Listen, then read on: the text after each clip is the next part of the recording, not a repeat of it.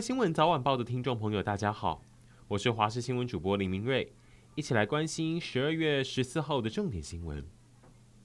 拼选举进入关键最后一个月，不光是候选人，赌客也很拼。台中的警方光是在这一段时间，已经破获了六间赌场赌盘，有组头当场被警察抓，身上包包一打开，全是一叠叠千元大钞。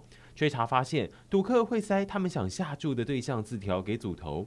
后来警方清查赌场，包含账册、保险箱里的赌金高达一千八百万，警察数钱数到手软。彰化园林三民公园中午发生随机砍人事件，三十五岁的张姓男子不晓得什么样的状况，突然失控，拿着菜刀朝公园内三名女游客挥砍，造成其中两个人受伤。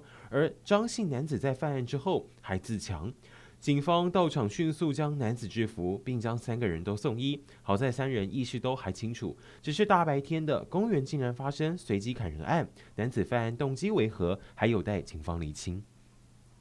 现在骑车在路上真的不只有超速或闯红灯，你压线也是可以被警方罚钱的。高雄市果山万寿路那边，因为车道宽，好多骑士喜欢去挑战压车，危险跳沟类。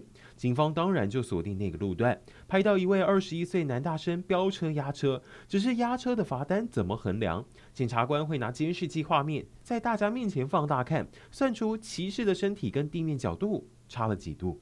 国际状况，每天好几万人入园。台湾不少旅客必游景点，日本大阪环球影城游乐设施发生故障，游客在事故当下还一度是被倒挂卡在半空中。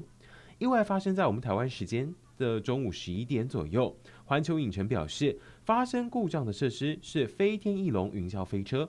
当时上头载了三十二个人，在设施爬到最高处，离地面四十公尺，大约十二层楼高的地方卡住了。最后，工作人员用紧急逃生楼梯引导游客走回地面，好在所有人平安无事。